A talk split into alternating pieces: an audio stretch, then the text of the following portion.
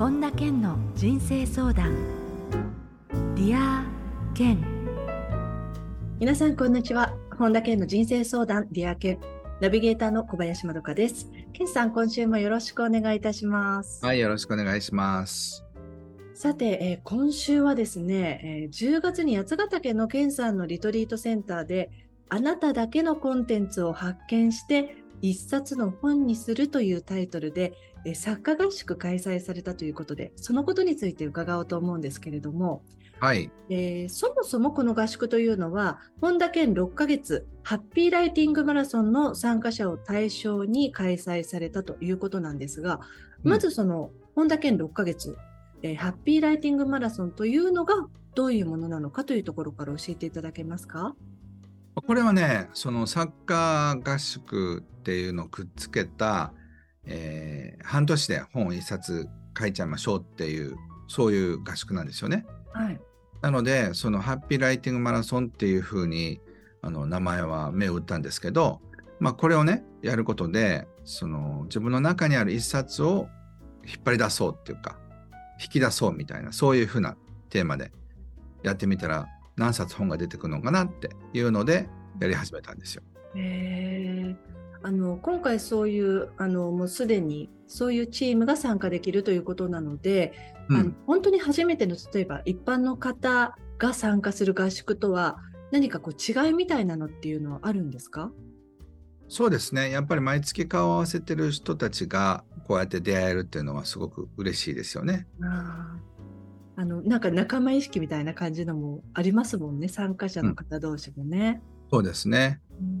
はい、で今回のそのセミナーなんですがあのつまり本を書きたいっていう方とかあの作家を目指してるっていう方があのほとんどの方たちだったんでしょうか参加者は。そうですね中にはねなんか自分のためにあの出たというか自分の今までのライフストーリーをその整理することで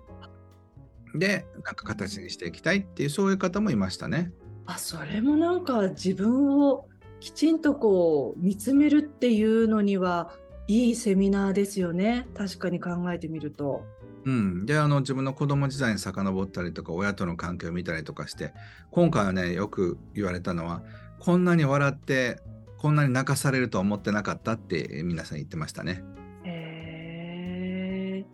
そうするとその、まあ、合宿を開催された中では、うん、例えばどんな感じのテーマを健さんご自身がこう参加者の方たちに投げかけていくんですか？あの自分がねどうしてもどうしてもどうしてもどうしても自分の心の中から湧き出るような、うん、その伝えたいようなメッセージを見つけてくださいっていうことを言ってますね。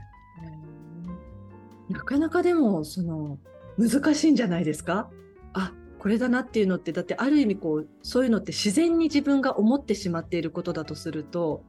人とこう比べるとあ自分ってこれいつも考えてるんだって分かりますけれど自分の頭の中だから比べようもないですもんね。まあ、逆にねあのグループで合宿でみんなで盛り上がって話をしてたら、ね、わみんな全然違うことを考えてるんだってことが分かると思うんですよね。ああそっか他と人との参加者同士の中で比べてっていうことですね。そうそうそう。だ例えばだからまどかさんだったらコミュニケーションとか分かりやすく話すとか人の話を引き出すとかそういうのが才能だから。例えばそういうことを人に教えたくなると思うんですよ。例えば30人の人がいる部屋に入ったらどういうふうなことやりやってあげたいですかっていう時にホームページ作ってあげたい。ヨガを教えてあげたい。の歯をきれいかどうかブラッシングの指導をしてあげたい。歯科医師さんとかなんかその人の市中睡眠を見てあげたいその人全員連れてマラソンに行きたい。まあ、その 参加者が行きたいかどうか別ですよ。はいはいはい。もうそういうふうなことをしたがるんですよ。で面白いのがその人のと一緒に料理を作りたいとか30人の人ね。皆さんやりたいことをやりたくなるんですよ。うわー面白い。そうそう言われてみたらあの例えばまどかさんだったらどういうふうに人の話を聞いたらいいかとか人とつながれるかってことを教えたいんじゃないかと思うんですよ。へえじゃあそういうふうに言われると本当にあそうかそんなこと考える人もいるんだ自分にはないけど自分だとやっぱこれだなみたいな感じで出てきそうですもんね。なんですよ。それがね、やっぱり一人じゃできないことなんですよね。本当にそうですね。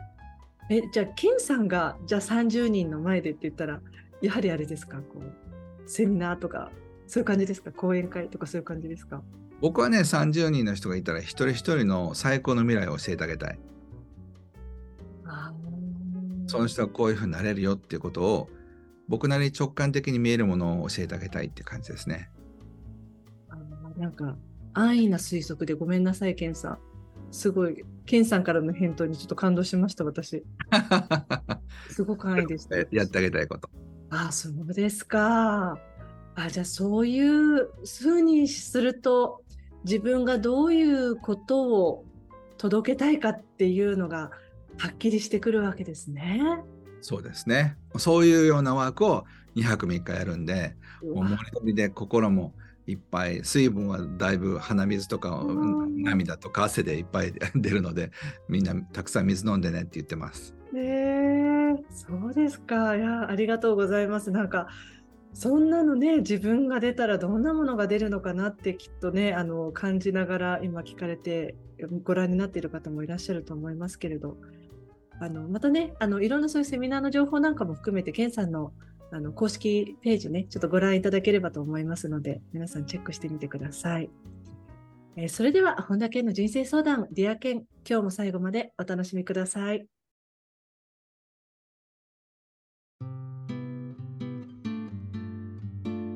本田健の人生相談 Dear健続いては人生相談のコーナーです。このコーナーではリスナーの方からいただいた質問にケンさんに立体話法でお答えしていただきます。まずはラジオネームゆうかさんです。ケンさん、こんにちは。こんにちは。え私は仕事で行き詰まると途中で投げ出してしまうのが悩みです。頑張ってみるのですが、ダメだと投げ出してしまうことが多く、企画書などを完成まで仕上げられず、没にしてしまうようなことがたびたびあります。途中まで作っているのにもったいないなぁとも感じます。どうしたら自分の力で納得いくものを作れるようになりますか？なんですよ。これもしかしたら、例えば本当に作家を目指している方とか、なんか共通であるんじゃないですかね、こういうことって思いって。そうですね。だから、この方に必要なのは締め切りなんです、ゆうかさんに。締め切り。そう。だからもうその日で提出する。はいっていうのはね、あの、最高のものを作ろうなんていうのは無理ではい、どっかの時点でそれをやめないと、うん永遠にそれをややり続けることになるようなものなんですよね。うんだから、3年かけたらいいものができるかっていうと、そういうもんでもないんですよ。うんユダヤ人大富豪の教えって僕2週間ぐらいで書き上げたんですよね。あ、そうなんですか？そうそう。だかねらそういう意味では、なんか時間があったらできるもんでもないってことをぜひ覚えておいてほしいですね。えええーでも、ケンさん、ユダヤ人大富豪の教えは、あの、そうやってもう、ぶわーっと出てくるものをまとめたり、また書き直したりっていうので、2週間っていうことは、あの、かなりこう、夜遅くまで書いたりとか、そんな感じだったですか、その2週間。うん、もうなんかね、朦朧としながら2週間はなんか、ちょっと変な感じでしたね。ああ、やっぱりそういう感じなんですね。もう入っちゃってるわけですよね、スイッチが。そうそうそう。だからやっぱりどっかでそれをなんかこう終わるっていうふうにしないと、うんうん、焼き切れちゃいますね。あーえーじゃあ、ね、その反対で、優香さんに関しては、締め切り、デッドラインが必要だっていうことですね。そうです。はい、えー、優香さんからの質問ありがとうございました。はい。続いては、ラジオネーム、イタルさんです。えー30歳になりました。会社会社員です。はい。新卒で働き出して10年近くが経ちますが、未だに自分の才能がどこにあるのか分かりません。というのも、特別何か今の仕事で成果を上げたこともなく、まるで、えー平野平社員、仕事を変えたらもっと活躍できるのかなんてことが不意に頭をよぎります。特別な理由もなく転職を考えるのってどうでしょうか？転職しても何も変わらない。もしかしたら嫌な人がいて仕事を辞めたくなるかもよなんて言ってくる人たちもいますですって。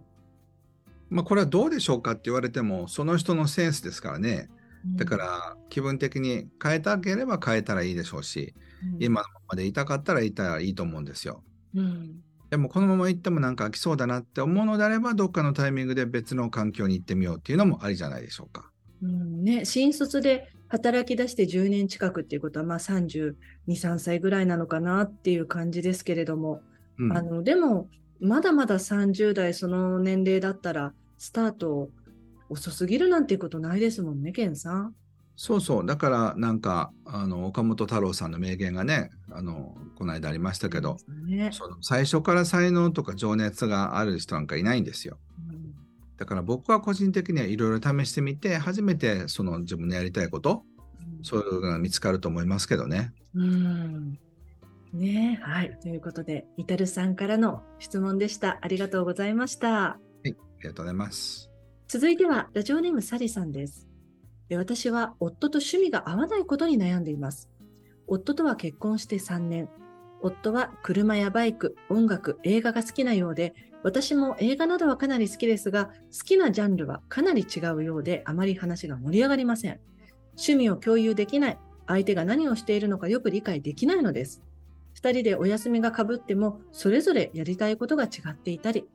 だからといって、私が他の男性と遊びに行くのを夫は嫌います。これからどのように夫婦間で関係性を高めていければいいでしょうか。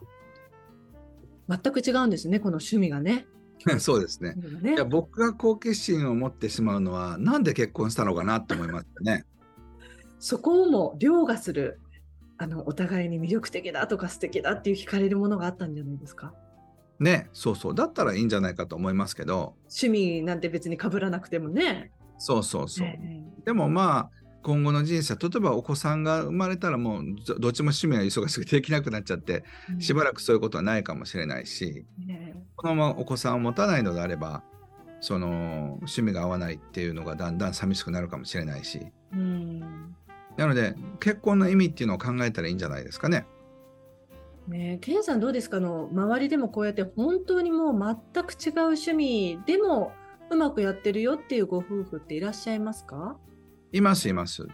ただシェアするものが少ないってことですよね夫婦では。うん。例えば夫婦でもその親密性とかのレベルがめちゃくちゃいろんなもの分かっちゃってる夫婦もあればうん。もう単に戸籍が入ってるだけって夫婦もありますよね。うん。うん、愛情があんまりない夫婦もあればめちゃくちゃもう愛情がある夫婦もいるし。だからそういった意味で友情とも一緒ですよね。うん。友達と毎週のように会って盛り上がるようないつもつるんでるっていう友情もあれば。はい1年に1回あれば数年に1回あればいいっていう友情もありますよね。ありますね。うん、だからその例えば24時間ずっと彼氏といたい彼女といたいみたいな人もいればうん。意外と淡白で別に1週間いなくても平気っていう人もいるわけだし。それが男女でパートナーになると結構辛くないですか？恋愛の時なんかでも。会いたい会いたいと。いやもうちょっととかちょっとこのメールも LINE もちょっと多すぎるなとかってなっちゃうと、うん、だからその辺がある程度一緒じゃないとストレスになっちゃいますよね。そうですよね。うん、だからちょっとした好きとかそんなんでくっついても結局その辺が合わないとやっぱり難しいんじゃないかと思いますけどね。うんただだからそこまでなんか分かち合わずになんとなく夫婦でいるっていうのでよければ全然趣味が違ってもいいのかもしれないしうんでもやっぱり休みの日はね一緒にやりたいっていうことであればやっぱり離婚して別の人とやり直した方が僕は総合的には幸せになれると思いますけどでも離婚するのもエネルギーいるからまあこのままでいこうと思いながらまた40ぐらいになって健さん結婚して10 15年なんか全然趣味が合わなくて本当は離婚するべきでしたが今の私どうしたらいいですかみたいな質問につながっていくわけですよね。そうかあの私のお友達でご主人はすごくアウトドアが好きで、もうんういつもそういう専門店行きたいんですって。であのその奥さんと息子さんはある意味そのパパに付き合う形でお買い物も付き合わされてもうハンモックで、売り場のあのハンモックでゆらゆらしながら「パパまだ?」とかって待ってるんですって。うんでもそれでも結構家族でアウトドアしたりしてるんですけれど、まあ、決してものすごく息子さんも奥さんも自分から思いっきりやりたいかって言ったらそんなことないけれど、まあ、パパにちょっと合わせて、まあ、家族で楽しんでいるっていう感じねその家庭はそうなんですけれどうんあのそういうので、まあ、自分がそこまで無理してなければ一緒に楽しめるぐらいでまた深まるんですかね？だからなもう何回も言いますけどその家族でねいろんなものをシェアしてる家族と何もシェアしてない家族が結構いるんですよ。ああそっか。そう例えば家族のつながりが深くて毎週のように連絡取ったり毎日ファミリー LINE がだんだんどんどん流れていって今日何食べたみたいなのシェアする人もいれば、何年かに1回しか会わなくても OK っていう家族もいるんですよ。あそっかそっか。そうだからそれと同じでねどこまでそうどういう家族を持ちたいのかっていうこともうん2人で話していくといいんじゃないかと思いますけどそんなことを話していきたいカップルと話す必要がないと思うカップルがいますからねまたこれ。うんそうですね。うん、だからそういったことも含めて、え人生どうするのかこれは予算にも関わってきますよね。例えば姫に結構使って貯金はいらないっていうふうに旦那さん考えてるけど自分は貯金してほしいと思ったりするかもしれないし。ですよね。うんねえ、なんか世の中の皆さん、どうやってそこを折り合いつけていっているんでしょうかね。そうそうだから最終的に100%自分が思う通りにはならないと思いますよ。うん、どこかは譲歩して、相手にね、ちょっと合わせてとかっていうのもあるんでしょうね。それでいいと思います。はい、えー、サリさんからの質問でした。はい。え続いてはラジオネームまさきさんです。はい。40代で小さな会社を経営しています。悩みは社員の仕事観と私の仕事観の食い違いについてです。私は仕事というものは目標を達成して初めて仕事と捉えますが、社員の一部は仕事を達成できなくても途中までできれば OK と考えているようで、期限までに目標達成にたどり着けないことが多々あります。それではダメだと声をかけることもありますが、本人はあまり私の意見を気にしていないようで、えーここまでいい感じにできたから最高傑作だからなどと言って自己中心的なところがあります。どうしたら期限を守ることの大切さが社員に伝わるでしょうかすごいあのハート強いですよね、この社員の方。本当うん僕はこういう人やめてもらいますけどね。ねえねえ、そうですよね。あのあ全然のれんに腕押し状態ですよね、どんなに言っても。そうそう。だからそういう人とは話したりするのは無駄だと思いますよ。ああ、じゃあこれはあのなんかもう Z 世代だからとかそうじゃなくても人として自分が合うか合わないかっていう意味では経営者としてケンさんのあのアドバイスとしては、まあ、その人自身がその会社にどうかなっていうところですね。そうそう。だから、あの、小さな会社で100人いたらこういう人が1人ぐらいいてもいいけど、さうん3人とか5人しかいないのに1人が締め切り守らなかったら困りますよね。そうですよね。うん、だから僕ならその人をそういうこう大事な仕事をさせない、あるいは報酬を減らすってことかもしれないし、うん、なんかいずれにしても楽しくないんじゃないですかね、そんな人と仕事してても。ねえなんかここにエネルギー使うんだったら他のところにもっとなんか使いたい感じしちゃいますよね。うん、なので、まあ、これはね、まあ、会社のマネジメントの問題ですけど、やっぱり勝ちに行くチームを作るのか、なんか負けないチームを作るのか、あるいはまあ適当に仕事するのか、まあ、これ社長もそうなんですけどね。はい。うん、だからあのやっぱりその志を高く持つならその社員の人たちが変わるかもしれないけど僕は人は基本的に変わらないと思ってるので、うん、うん、最初から期限守る人をあの雇った方がいいと思いますよ。ということでラジオネームまさきさんからの質問でした。ありがとうございました。はい、以上人生相談のコーナーでした。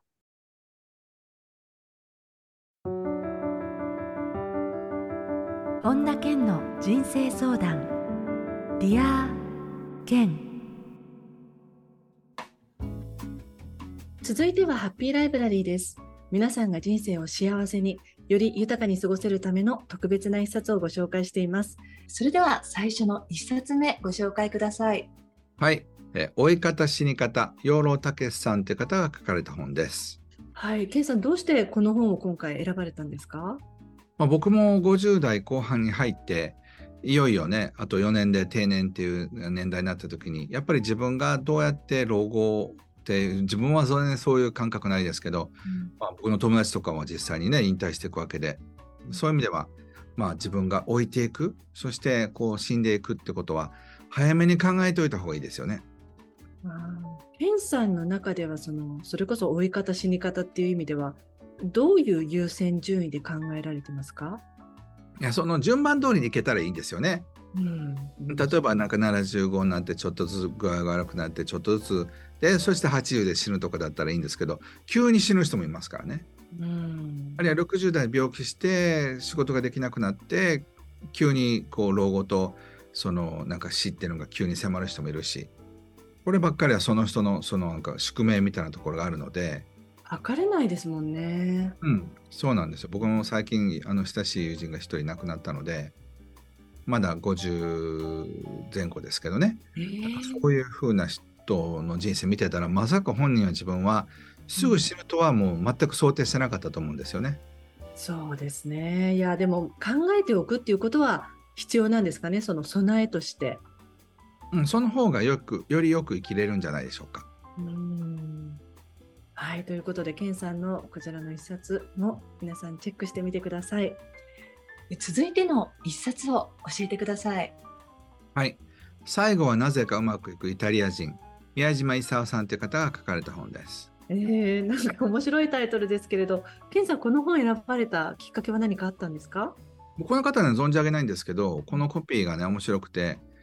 イタリア人に学ぶ心軽やかに生きるヒント人生の醍醐味は寄り道にありいつも仕事しいつもサボる空気は読んだことがないっていう僕もねイタリア人は友達何かいるんですけどなんかねあのいい加減さ結構好きなんですよ関西人ともちょっとなんか通ずるような、はいはい。うん、だから日本の人特に東京文化系の人とかは真面目な人は、まあ、こうイタリア人から学ぶといいんじゃないかなと思います。えー、イタリアに行くともう全然文化違うって言いますもんね。うん、だからなんかちょっといい加減なぐらいがすごくいい加減だと思いますね。はい、ありがとうございます。えーこのコーナーではあなたからのおすすめの一冊も募集しています。ディアケンアットマーク iueoffice.com までお送りください。以上、ハッピーライブラリーのコーナーでした。それでは、ケンさん、今日の名言をお願いします。人間はその人の思考の産物に過ぎない。人は思っている通りになる。マハトマ・ガンディ。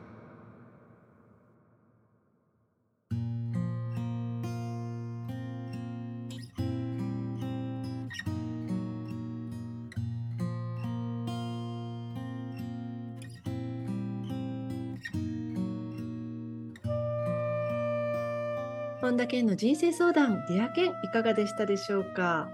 えー今週のオープニングでは作家合宿についてお話を伺ったんですけれども、それこそ健さんね、よくあの、あ、この人にはこんなテーマとか、こんな本のタイトルがいいんじゃないかなってこう、相手と話してると自然に思いつくなんていうお話もありまして、さっきまさにまどかさんだったらなんていう話も全くそんな流れじゃなく出ましたけれど、あの、それこそ本だけじゃなくて、今だったらばそういう SNS とか何かこう自分で発信したいっていうふうに思ってもそもそもテーマがどんなものにしたらいいのかっていうのが定まらないとか、まあ、もちろん本を書きたいっていう人はその大元のテーマどうしたらいいのかっていうのでそこで一番悩むところなんじゃないかなって思うんですがケンさんそのどうやってその人に合ったテーマってこう出てくる思いつくものなんですか？まあどうやってっていうのは分かりませんけど、なんかパッと思いつくんですよね。えーあのあれですよね。ある程度その人間性も相手の方を分かっている状態っていう感じですか？それとも初対面でもそんな感じですか？まあ、僕の場合直感だから別に相手のこと聞かなくても、あこの人こういう感じだなっていうのは感じますけど、まあ、それがね当たってるかどうかは分かりませんがでもそあんまり考えなくてもなんかこの人こういうの書いたらいいなみたいなのは感じますよね。じゃああのこう会って健さんご自身でそれこそ今までもう数えきれないぐらいの人とお会いしてこうタイトルとかそういうものがパッとひらめかなかった人っていうのはいないですか？そうですねどんな人もやっぱり一冊の本は眠ってると思いますよ。あそうですか。うんっていうことは、まあ、あの作家になるならないは別にしても必ずその人の中に何かそういう人生をかけたテーマみたいなのはもうある眠っているっていうことなんですね。そうですね。ねえとなると本当に作家目指してる人とか何か発信していきたい人にとったらそれはすごくなんか勇気づけられるお話ですよね健さんのそういうお話って。そうですね。あのどんな人にもね一冊の本が眠ってると思うので自分の中からそういう本がなんか出てきそうだと思う方はぜひね文章にしてみてください。はい、ケンさんありがとうございました。ありがとうございました。えー、さて、本田健オンラインサロンでは毎月980円でサロンメンバーのみが視聴できる健さんのオンラインセミナー、また特別ゲストとの対談などいろいろなコンテンツを配信しています。毎月100円で600回以上のこのディアケンのバックナンバーが聞き放題のディアケンプレミアムがポッドキャストで好評配信中です。ボイシーでは毎朝無料配信中の本田健の1分間コーチング、また本田健の最新情報に関しては公式ホームページ、あるいは LINE アットなどでご覧になってみてください。ということで、ケイさん、今週もどうもありがとうございました。はい、ありがとうございます。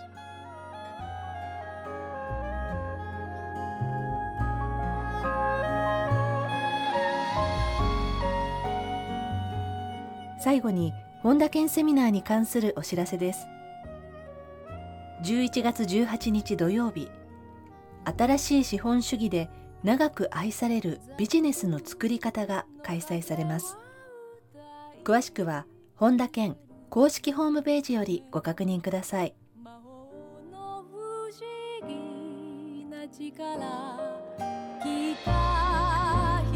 本田健の人生相談 Dear 健。この番組は提供アイウェイオフィス。プロデュースキクタス早川洋平。制作ワルツ高知博桐原哲人ナビゲーター小林まどかでお送りしました。